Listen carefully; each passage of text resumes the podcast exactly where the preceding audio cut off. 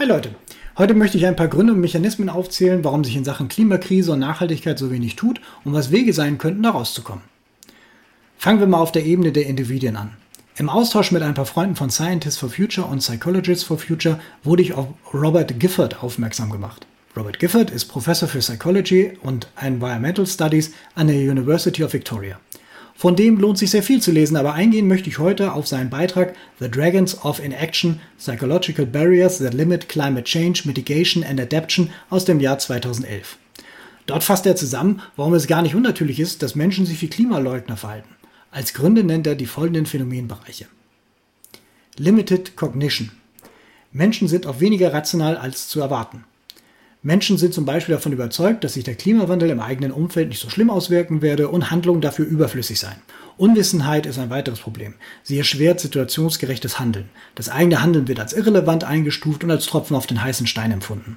Es ist auch eine Reaktion auf einen gefühlten Kontrollverlust. Ideologies.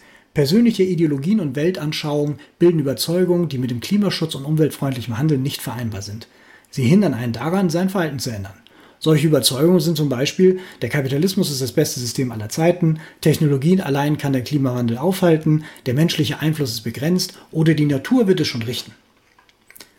Comparison with other people. Soziale Vergleiche und das Gefühl von Ungerechtigkeit sind im menschlichen Wesen stark verankert. Das führt dazu, dass die Meinung anderer Einfluss auf das eigene Handeln haben. Wenn sich im eigenen sozialen Umfeld niemand klimafreundlich verhält, woher soll dann der Impuls kommen? Man stellt sich unterbewusst die Frage, wenn meine Nachbarn sich nicht klimafreundlich verhalten, warum sollte ich es tun? Sunk Costs. Unter versunkenen Kosten versteht man bereits getätigte Investitionen, welche weitere klimafreundliche Entscheidungen einschränken. Wenn man sich also etwas geleistet oder sich an Bequemlichkeiten gewöhnt hat, ist es schwierig, in Zukunft wieder darauf zu verzichten. Discredence. Diese Menschen, die den Klimawandel verleugnen und wissenschaftliche Beweise abwerten. Häufig hängt dies mit einem generellen niedrigen Maß an Vertrauen zusammen. Wenn kein Vertrauen vorhanden ist, will man Vorschlägen nicht folgen und sich schlimmstenfalls sogar gegen diese Vorschläge Empfehlungen zur Wehr setzen. Kennen wir ja auch ein bisschen von Corona. Perceived Risk. Veränderungen werden generell als Unsicherheit erlebt und negativ empfunden und dann mit Risiken in Verbindung gebracht, welche einen daran hindern, sein Handeln anzupassen.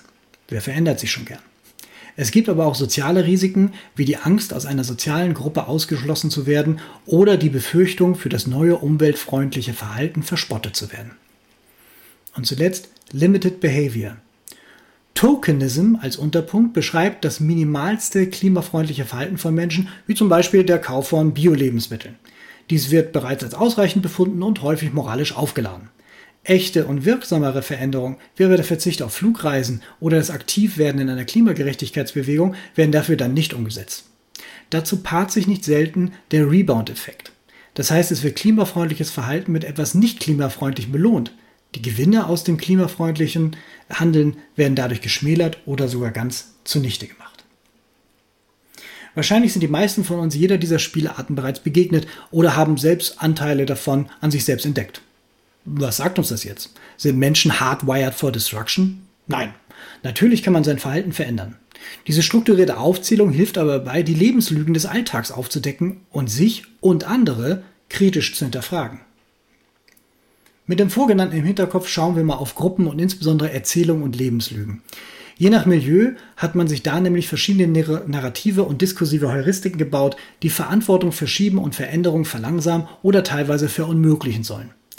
Das ist nicht vollständig, aber diese Klimaverharmlosung, die aus meiner Sicht ebenso gefährlich und ächtungswürdig sind wie Klimaleugner, begegne ich recht häufig.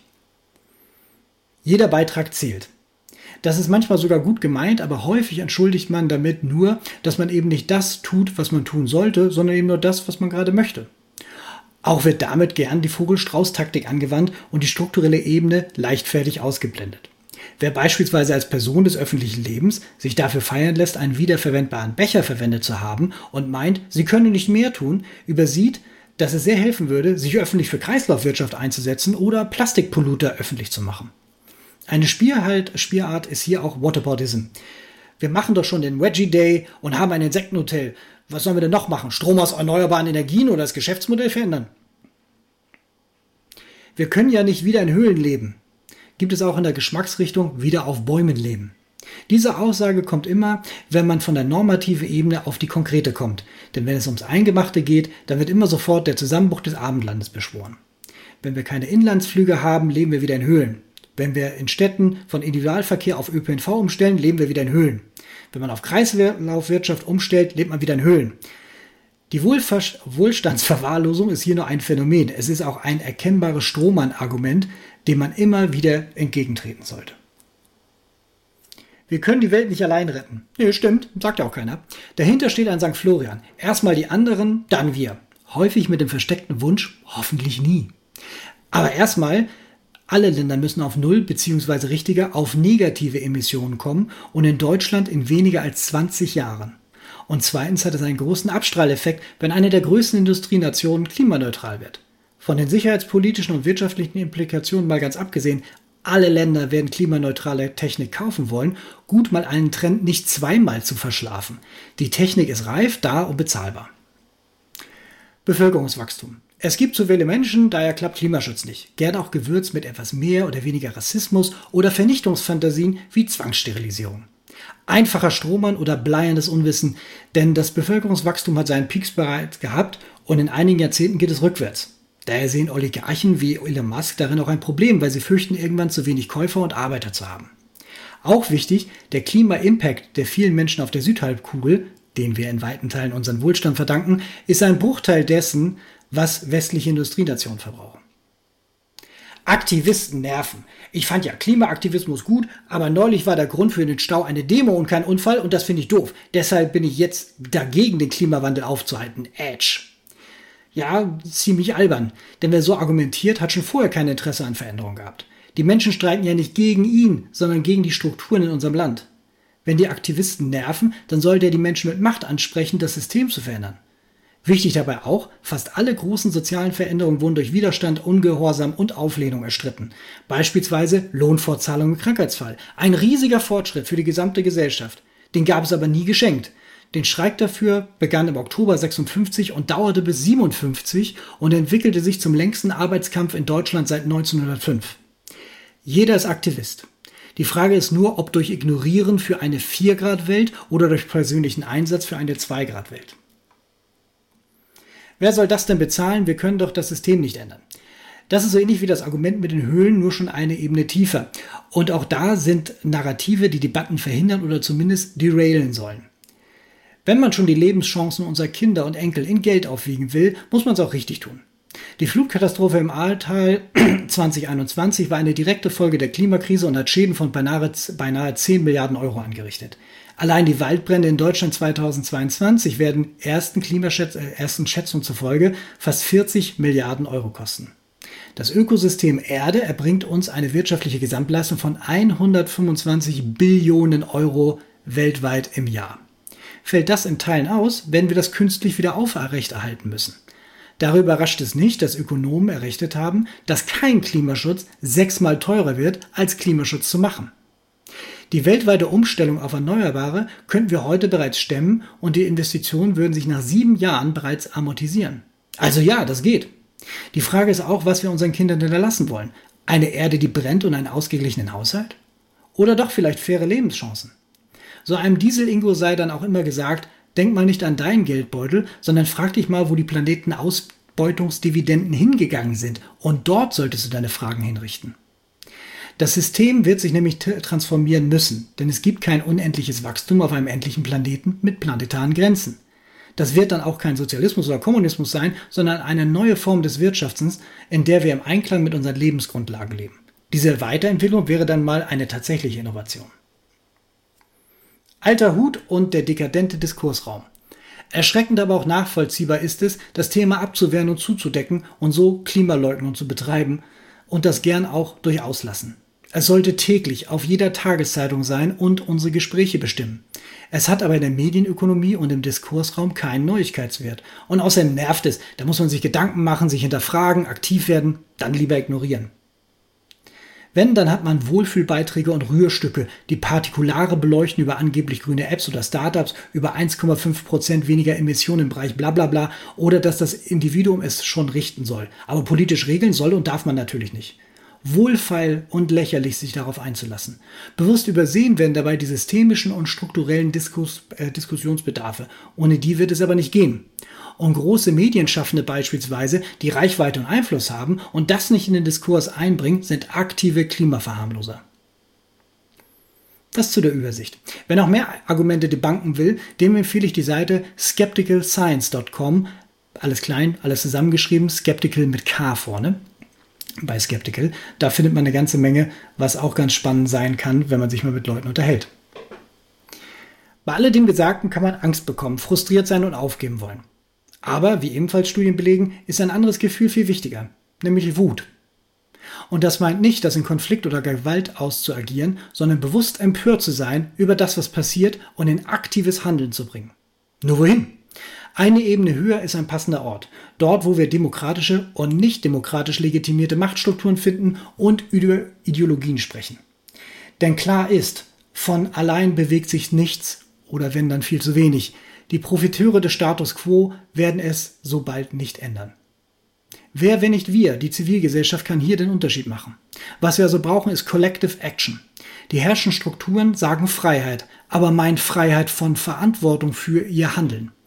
Diese Verantwortungslosigkeit des Anything Goes, wenn am Ende eine angemessene Renditeerwartung winkt, ist krachend gescheitert. Und genau darüber sollten wir sprechen. Wer ist verantwortlich und wer ist in Verantwortung, das jetzt wirklich zu ändern? Auf die Herausforderungen der kommenden 25 Jahre gibt es Antworten. Wer die sehen will, kann mal einen Nachmittag lang sich aufschlauen oder mit einem der 26.800 Wissenschaftler von Scientists for Future Deutschland reden, die sich gerade an Werkstore ketten, um zu demonstrieren. Aber die, die verantwortlich sind, geben nur Ziele, die irgendwann mal erreicht werden sollen. Aber die Schritte dorthin müssen ja heute passieren und da sieht man kaum was. Eher im Gegenteil. Wir, unsere Kinder und unsere Enkel haben eine Menschenwürde und verdienen es, in einer Welt aufzuwachsen, die nicht durch unsere Ignoranz, Gier und insbesondere Indolenz zerstört ist. Im Zweifel muss es dafür auch mal unbequem werden. Es geht jetzt um was. Was kannst du tun? Na, da kann man eine beliebige Website aufschlagen, aber es gibt so ein paar Punkte, die ich immer wieder empfehle. Das eine ist zum Beispiel, wechsel zu einer Ethikbank und wenn du Geld angelegt hast, schau darauf, dass es zum Beispiel ESG und vernünftige ESG-Anlagen sind. Wechsel zu Ökostrom. Kostet meist kaum viel mehr, macht aber sehr viel aus. Überdenke deinen Konsum. Befriedigt das Kaufen jetzt gerade? Brauchst du das wirklich? Denke auch mal darüber nach, vielleicht Gebrauch zu kaufen oder mehr gemeinsam zu nutzen mit anderen. Überdenke an der Ernährung. Fleischarm wäre super, fleischlos noch viel besser. Das hat tatsächlich einen großen Einfluss, denn alles, was über die ähm, Massentierhaltung an CO2 ähm, äh, Impact da ist, ist wirklich äh, grausam und man kann da schon mit wenig viel tun. Überdenke deine Mobilität.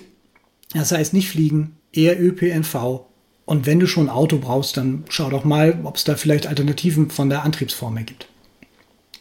Heizung, wenn du jetzt selber bist, der Einfluss auf seine Heizung hat. Wärmewende ist wichtig. Wärmewende ist nach der, der Energiewende das zweitwichtigste. Und das heißt zum Beispiel sowas wie eine ähm, Solar- PV angetriebene ähm, Heizung oder eine Wärmepumpe. Das könnte was sein. Nur einige dieser Schritte tun schon eine ganze Menge. Alle bringen wirklich eine große Veränderung. Aber was am meisten verändert, und da komme ich wieder auf Collective Action zurück, ist aktiv werden. Und hier ein paar Beispiele, was man machen kann. Man muss ja nicht alles machen, aber schon ein, etwas würde ja schon helfen. Und das erste beginnt mit informier dich. Es gibt dafür sehr gute Websites. Ich könnte auch mal eine Liste machen, falls Interesse besteht. Ähm, wer sich hier an den richtigen Stellen informiert, der weiß tatsächlich, um was es geht. Gründe Gruppen oder schließlich Klimaschutzgruppen an. Die gibt es an beinahe jedem Ort und in unterschiedlichen Spielarten. Ein Beispiel dafür, was ich ganz spannend finde, ist Schwarm for Future. Die gibt es auch im Netz. Was die machen ist, die gehen direkt auf Politiker zu und du würdest dann auch zum Beispiel mit auf die zugehen, Politiker in, in Kommunen, in Ländern, in, im Bundestag und so weiter, und stellen dort ganz konkrete Fragen. Also dadurch werden dann die Leute, die tatsächlich normativ äh, zumindest in, an der Macht sind, mal äh, hinterfragt, was das Thema angeht und spüren eben auch, dass es die Wähler bewegt. Was du auch machen kannst, ist Unternehmen oder beispielsweise insbesondere wohlhabende Freunde fragen, was sie tatsächlich gegen die Klimakrise tun. Und damit meint jetzt nicht das Cherrypicking, sondern was sie wirklich tun und ob sie schon mal darüber nachgedacht haben, was ihr Impact ist. Lass es andere wissen, dass du aktiv geworden bist. Stifte an, mitzumachen. Beteilige dich im Debattenraum, sei es Social Media oder am Küchentisch oder wo auch immer. Das ist das Thema unserer Zeit. Das verdient, dass man es debattiert. Und am allerwichtigsten streike und demonstriere. Wir brauchen alle, alle Schritte, alle Füße am, am Boden, wenn es darum geht, halt sichtbar zu machen, dass wir eine aktive Zivilgesellschaft sind, die mit dem Kurs nicht einverstanden ist. Wer sich hier nicht einsetzt, steht auf der falschen Seite der Geschichte.